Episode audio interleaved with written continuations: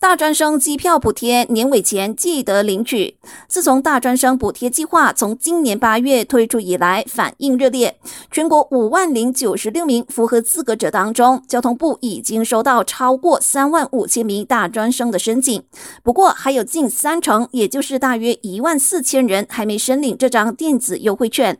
部长陆兆福表示，虽然三百令吉不多，但还是可能足够购买一张单程机票。他提醒符合资格的大专生，在这个月三十一号前提出申请，以免逾期后作废。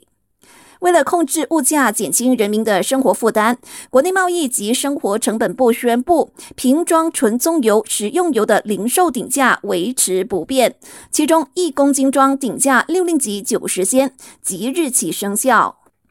雪兰莪六岁自闭儿被发现浮尸在河流命案，警方推断河边并非第一案发现场后，随即在死者住家范围展开地毯式的搜索，希望找出蛛丝马迹。巴达林在野景区主任莫哈默法鲁丁证实，警方已经二度向死者的父母录取口供，也会重新审查死者邻居和目击者的证词，以鉴定当中是否存在破绽。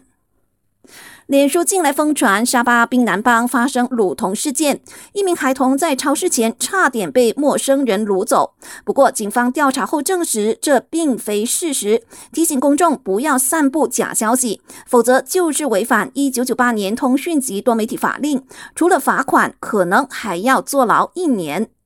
感谢收听，我是佩珊。